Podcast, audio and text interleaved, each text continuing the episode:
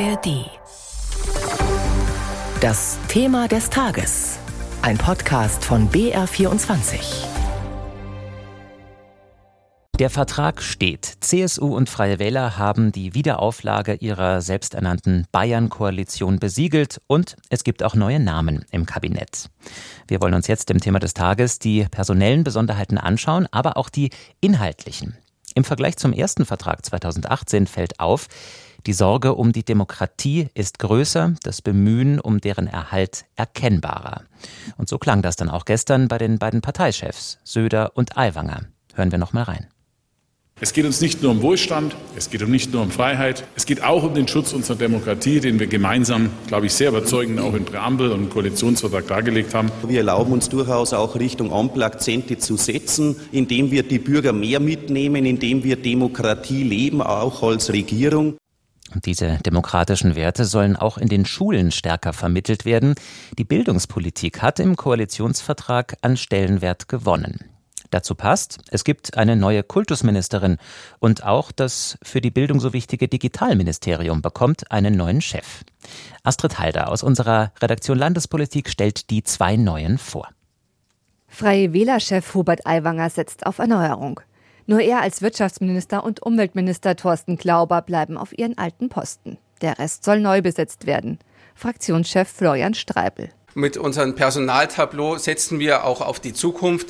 Das sind unsere Vorschläge an den Ministerpräsidenten, die er dann also ins Parlament mit einbringen wird. Einer der neuen? Fabian Mehring, künftiger Digitalminister, liebt das Rampenlicht. Der 35-jährige Schwabe fällt schon durch seinen Kleidungsstil auf. Maßanzüge, gern in hellblau, extravagant geschnittene Hemden und Schuhe. Der bisherige parlamentarische Geschäftsführer der Freien Wähler scheint sich gut zu überlegen, wie er auftritt. In den sozialen Medien ist er schon lange präsent. Er hat einen eigenen Videopodcast. Ich freue mich natürlich zunächst einmal riesig, mit Mitte 30 als Staatsminister in ein bayerisches Kabinett eintreten zu dürfen. Ist ein gewaltiges Privileg, ein großer Vertrauensbeweis von Regierungsfraktion und Landesvorstand und natürlich auch eine gewaltige politische Chance. Schon im Vorfeld waren sich bei den Freien Wählern viele sicher, dass es Mehring ins Kabinett schaffen würde. Er gilt als ehrgeizig und selbstbewusst. In der Flugblattaffäre hat er sich wie kaum ein anderer in der Partei für die Verteidigung Hubert Aiwangers ins Zeug gelegt. Nicht neu im Kabinett, aber in neuer Position. Anna Stolz, künftige Kultusministerin, die Frau im Hintergrund. Ihre Personalie war wohl die größte Überraschung. Denn kaum jemand hatte damit gerechnet, dass Aiwanger Michael Piazzolo als Kultusminister austauschen würde, auch wenn der nicht immer ein glückliches Händchen hatte. Doch mit Anna Stolz hat Aiwanger nun auch eine Frau als Ministerin, die noch dazu Regierungserfahrung hat.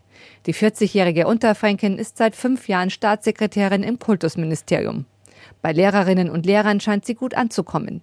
Stolz kennt die Probleme und hat sich einiges vorgenommen. Es ist äh, natürlich in erster Linie erstmal zu gucken, dass wir die Unterrichtsversorgung sichern. Das Thema ähm, Personal, Lehrermangel, das ist ein drängendes, das natürlich auch mich ganz stark beschäftigt hat die letzten fünf Jahre und beschäftigen wird. Ihr Bekanntheitsgrad außerhalb des politischen Betriebs dürfte allerdings gering sein. Fabian Mehring und Anna Stolz. Ihre Politik wird mitentscheidend sein für den Alltag von gut 1,6 Millionen Schülerinnen und Schülern, deren Eltern und die mehr als 120.000 Lehrkräfte in Bayern. Wobei die Zahl der Schüler ja deutlich stärker wächst als die der Lehrer, auch wegen der Flüchtlinge aus der Ukraine und anderen Ländern. Was der Bayerische Lehrer- und Lehrerinnenverband von der neuen alten Koalition erwartet, darüber hat Florian Haas mit BLLV-Präsidentin Simone Fleischmann gesprochen. Frau Fleischmann, Bayern bekommt eine neue Kultusministerin. Wie sehr hat Sie diese Nachricht überrascht?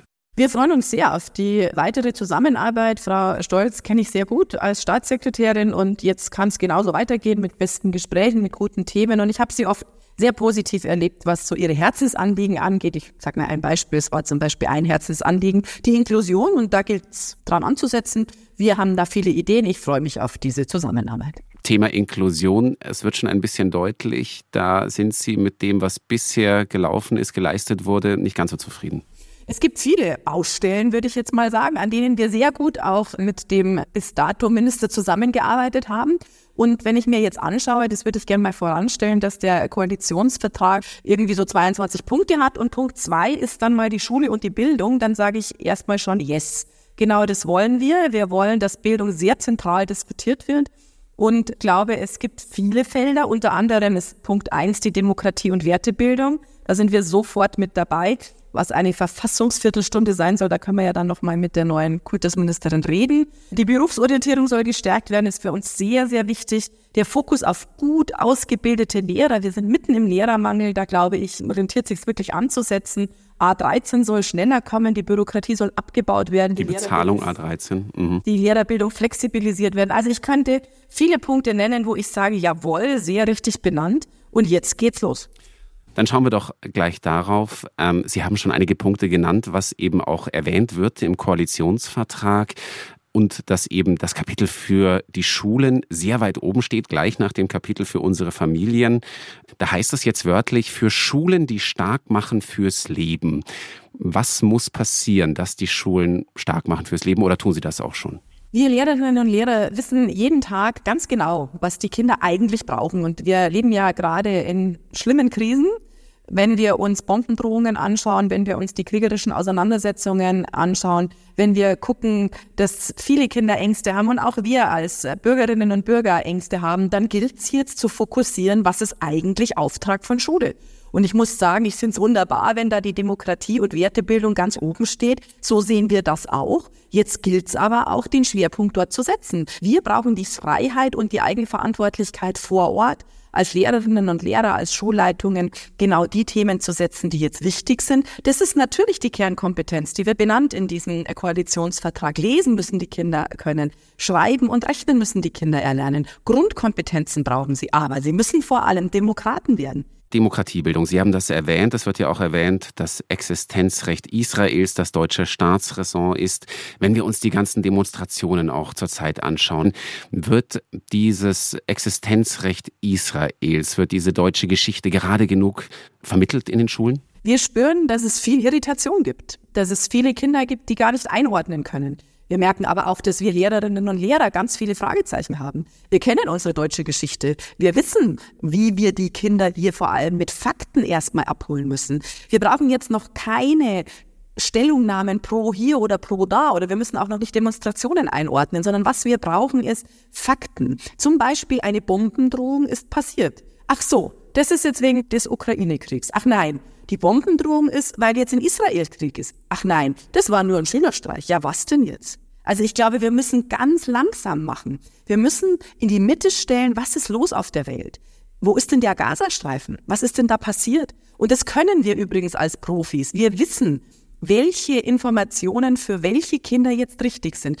Wir dürfen niemanden vorverurteilen. Wir dürfen aber auch nicht aus unserer Geschichte raus blind sein. Das heißt, wir haben Kinder vor uns sitzen, die sind unterschiedlicher Herkunft. Wir haben deutsche Kinder, die haben große Ressentiments immer schon gehabt gegenüber anderen Kindern. Ja, warum denn? Was wird denn zu Hause erzählt? Also Sie merken, es ist ja ein großes Fass in der aktuellen Weltgeschichte. Die ja. kommt direkt im Klassenzimmer an und da müssen wir sensibel damit umgehen. Wie sehr haben Sie die Bombendrohungen der letzten Tage auch beunruhigt? Wie bekommen Sie das mit über die Schulen, über die Lehrkräfte? Was erzählen die Ihnen? Wir bekommen das selbstverständlich mit, alle Kinder bekommen das mit. Das ist ja in den Medien ziemlich breit getreten. Wir hatten schon mal andere Zeiten, da wurde über Bombendrohungen nicht so berichtet. Jetzt wird sehr stark berichtet. Es gibt auch leider in den sozialen Netzwerken grausamste Erklärungsmöglichkeiten, die den Kindern präsentiert werden über ihre Algorithmen. Es ist präsent. Es ist jeden Tag in unseren Köpfen, in den Elternköpfen und somit in den Kinderköpfen. Ja, die Schule ist Spiegel der Gesellschaft. Alle Entwicklungen da draußen erreichen uns und deswegen braucht es, und es freut mich auch, dass im Koalitionsvertrag fokussiert ist, auf die gut ausgebildeten Lehrerinnen und Lehrer. Das kann nicht jeder. Das können nur wir. Simone Fleischmann vom BLLV. Übrigens, nicht nur für Lehrkräfte interessant, sondern auch für ältere Kinder, Jugendliche und alle Junggebliebenen. Unser neuer BR24 Pop-up-Podcast Lost in Nahost zu finden in der ARD Audiothek.